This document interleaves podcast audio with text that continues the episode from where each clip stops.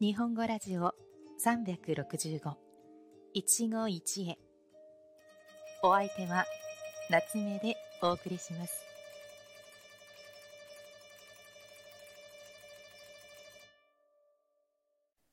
皆さんこんにちは。夏目です。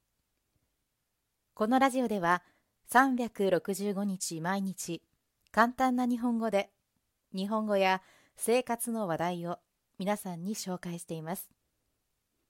短いので毎日聞いて日本語の勉強に役立ててくださいね。さて今日も昨日に引き続き水のつく言葉シリーズからの紹介です。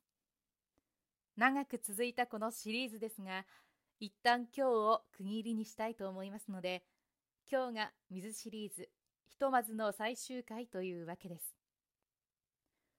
皆さんは水の泡という言葉は聞いたことがありますか？泡とは英語で言うバブルのこと。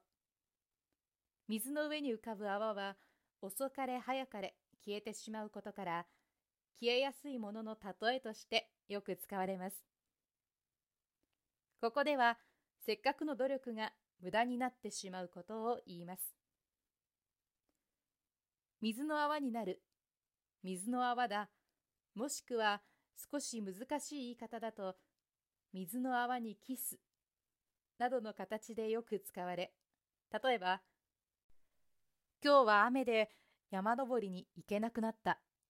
昨日の朝から楽しみに準備していたのに水の泡になった。勝手にパソコンの電源を切るなんてなんてことをしてくれたんだ。今まで書いた論文が全部水の泡だ。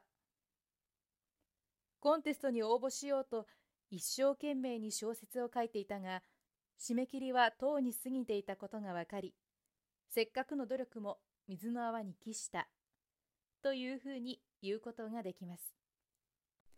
どうだったでしょう？冒頭でも言ったように、水のつく言葉シリーズはこれで一旦最終回となり、明日からはまた別の話題をお届けしますが、水のつく言葉はまだまだたくさんありますので、また機会があれば皆さんに紹介しようと思います。最後まで聞いてくださりありがとうございました。それではまた次回お会いしましょう。良い一日を。またね。